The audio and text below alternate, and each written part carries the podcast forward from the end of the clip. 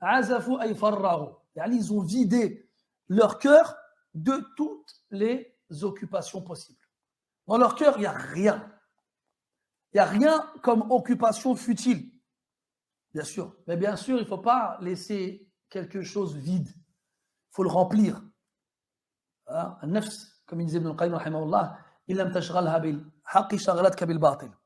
L'âme, si tu ne l'occupes pas avec ce qui est euh, euh, vrai- véridique, juste, elle t'occupera avec ce qui ne l'est pas. Donc la première des choses qu'il faut faire, c'est vider son cœur de ce qui est mauvais. Ce qu'on appelle at-tahliya thumma at-tahliya, ou qabla at-tahliya. Tu vas d'abord vider ce qu'il y a de mauvais en toi avant de le remplir avec ce qu'il y a de bon. Et Allah, il sait qu'on a des mauvaises choses en nous. Vous savez, des fois, euh, beaucoup de. Donc les gens, c'est normal, ils viennent à la mosquée, ils vont voir les imams, leur posent des questions et tout ça. Et euh, ils ont tendance à, croire que l'imam devant eux, il n'est pas comme eux. Détrompez-vous. Des fois, les gens, ils viennent, ils te racontent leurs problèmes, ils disent Ouais, j'ai fait ci, j'ai fait ça, euh, mon cœur, il est plein de péchés, j'arrive pas à arrêter. Comment faire? Comment faire? Tu, vois, comme il y a une bonne intention, machallah, et qu'ils ils veulent se réformer, mais ils n'y arrivent pas.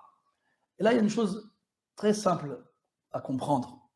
C'est que quand toi, tu as habitué ton cœur pendant un certain temps à des choses mauvaises, ne t'attends pas à ce que ton, à, à- enlever à ton cœur cette habitude-là en un claquement de doigts, en un clignement de paupières. Non, peut-être qu'il te faudra autant de temps pour le nettoyer que le temps que tu as passé à le salir. Et puis, en restant sur l'image du nettoyage et de la salissure, plus la salissure elle est, ancrée, plus il faut laver le, vêtement. C'est comme les pubs de, lessive. Tu vois, ils te montrent des schémas où tu vois la, la, sal- la salissure qui s'encrasse dans les couches du vêtement et puis ils ont mis un, un- agent actif euh, dans la poudre euh, avec de l'acide, je sais pas quoi, qui pénètre. euh. Non, après quand tu sors ton vêtement de la, de la machine toujours sale. El Mouhim, avant, quand on lavait à l'ancienne, à la main, et qu'on frottait, si la, la, tâche, elle était, euh, comment dirais-je, légère, et seulement en surface, tu frottes un peu, ça part. Et aussi, quand la tâche, vient juste d'arriver, généralement, tu verses de l'eau dessus, elle n'a pas encore pris, elle part avec l'eau. D'où l'importance de faire l'istighfar tout le temps et surtout tout de suite. C'est pour ça qu'Allah Ta'ala, il insiste dans le Coran sur At-Tawba al qarib de faire se repentir à proximité du péché. Qarib. Ils le font proche, ils ne le laissent pas longtemps. Parce que la tâche, quand tu la laisses, elle s'encrasse. Et là, elle devient difficile à, enlever. Et à l'inverse, et aussi, plus la tâche est grande, plus il sera difficile de l'enlever. Donc il y a deux choses. Il y a la tâche légère et la tâche euh, épaisse, et la, et tâche récente et la tâche ancienne. Et en fonction de cette tâche-là, eh bien, tu vas devoir euh, retrousser tes manches et frotter, frotter, frotter, frotter. Et au bout d'un certain temps, en continuant de frotter, la tâche finira par, par disparaître. Donc, ne, te, ne, te, ne désespère pas quand tu veux te réformer et que tu retombes dans ton péché. Surtout si ce péché-là, tu, tu y as été habitué longtemps. Longtemps, des années. Tu l'as fait, tu crois que du jour au lendemain, tu vas arrêter? Ton nefs, tu l'as habitué à ce péché pendant des années. Tu lui, tu lui coupes les vivres et tu crois qu'il va se laisser faire, il va pas se laisser faire. Alors donne le mal, elle veut faire ces choses-là. Donc, comme on avait donné l'exemple de nombreuses fois avec l'animal sauvage, Amadoula. Amadoula. Amadoui. Euh, il faut l'amadouer, cette bête-là. Il faut y aller doucement, comme, comme tu veux domestiquer un animal sauvage. Tu ne peux pas du jour au lendemain venir nous dire coucher. C'est toi, qui va, coucher. Donc il faut y aller doucement. Au départ, tu lui donnes un sucre. On a déjà expliqué ces choses-là. Donc première chose, tu dois vider ton cœur des choses mauvaises. Et euh, encore une fois, une parenthèse à l'égard de nos frères et sœurs qui sont tentés et éprouvés par la musique. Parmi les choses qu'il est très difficile de, se, débarrasser, la musique. Vous avez remarqué comment les gens sont attachés à la musique parce que la musique a un lien spécial avec l'intérieur du corps, avec l'esprit, avec le cœur. Et des fois, pendant des années, les gens écoutent de la musique.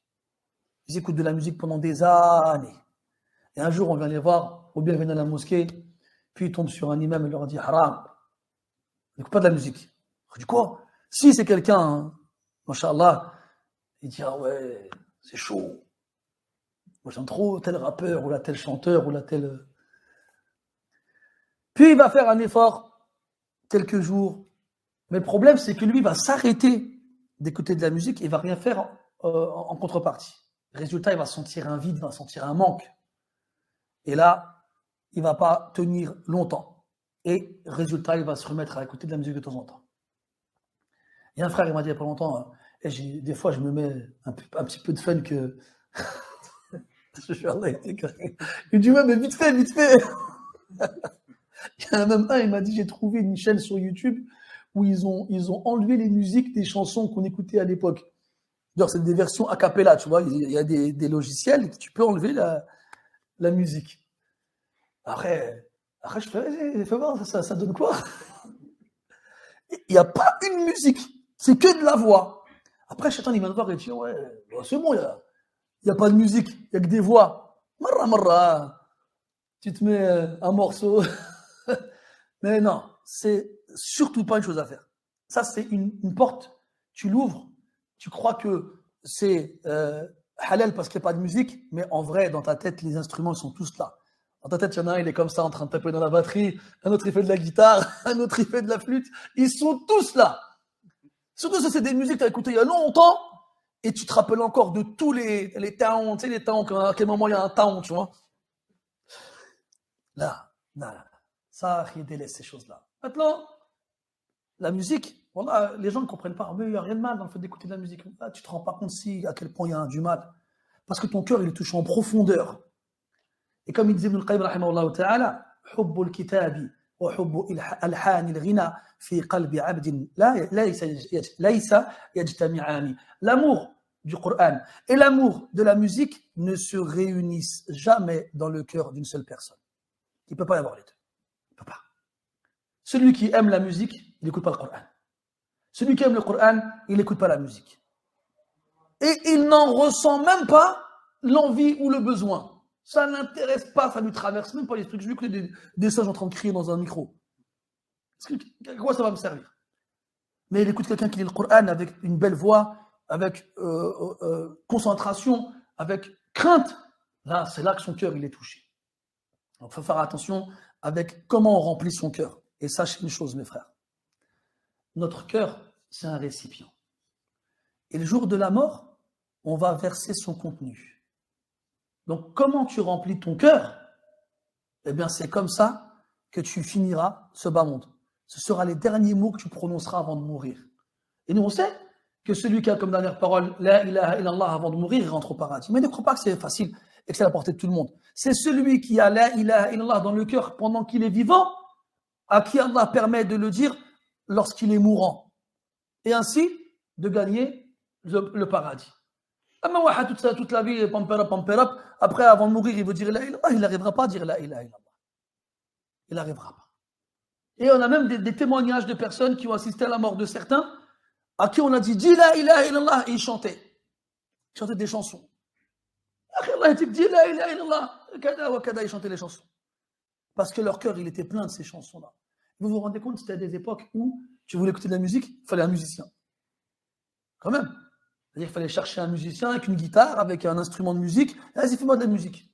C'est-à-dire que tu n'as pas de la musique à, portée de main 24 euh, heures sur 24, facile, facile d'accès. Là, c'était difficile.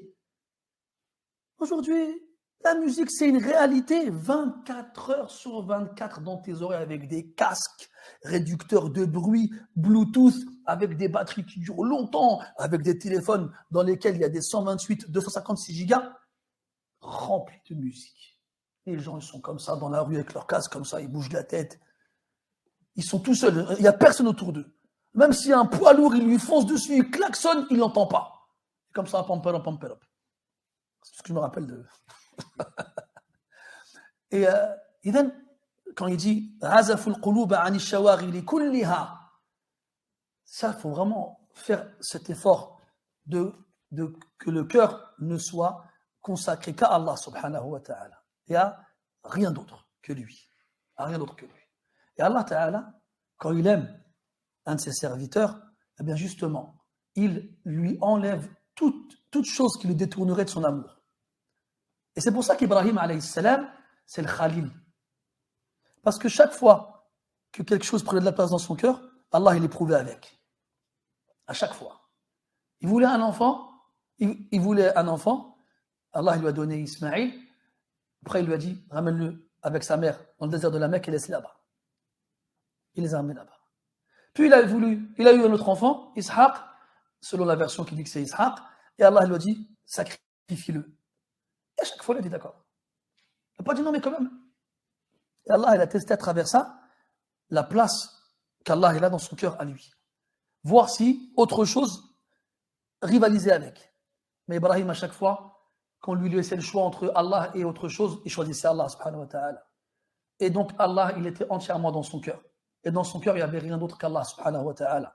Comme dit Ibn Qayyim al-Nuniyya, rahmatullah alayhi, فَالْقَلْبُ بَيْتُ الرَّبِّ جَلَّ جَلَالُهُ حُبًّا وَإِخْلَاصًا مَعَ الْإِحْسَانِ Al-Qalb, c'est la demeure où Allah ta'ala y réside. pas réellement. Yani, hubban, dans l'amour, wa ikhlasan, la pureté d'intention, wa l'ihsan, et l'excellence de l'adoration. C'est là qu'Allah doit être, dans ton cœur. Pas sur ta langue seulement. Quand tu dis oui, Allah par-ci, Allah par-là, avec ta langue. Non, il doit, il être dans ton cœur. Et Allah Ta'ala, il est jaloux. Et il ne veut pas partager. Il veut être tout seul dans ton cœur. Donc si tu veux qu'Allah soit dans ton cœur, enlève le reste. Ils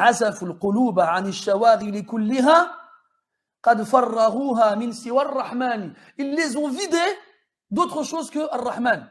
Ils se sont débarrassés de toute chose qui pourrait les éloigner d'Allah subhanahu wa ta'ala. Ça, c'est ce qu'on appelle, ça qu'on appelle az-zuhd. Az-zuhd, c'est se débarrasser des choses qui ne te seraient pas utiles devant Allah azza wa Az-zuhd. Et nous, s'il y a une chose qu'on ne connaît pas aujourd'hui, c'est bien az-zuhd. Nous, aujourd'hui, on est rempli de choses qui servent à rien.